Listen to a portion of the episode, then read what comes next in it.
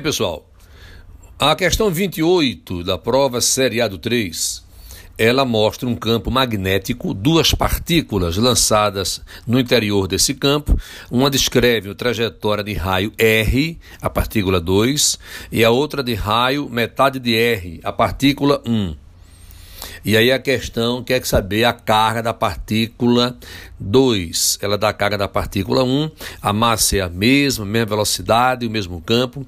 É só você lembrar da relação raio é MVQB, que você marca essa questão numa boa. Letra B de bola na questão 28.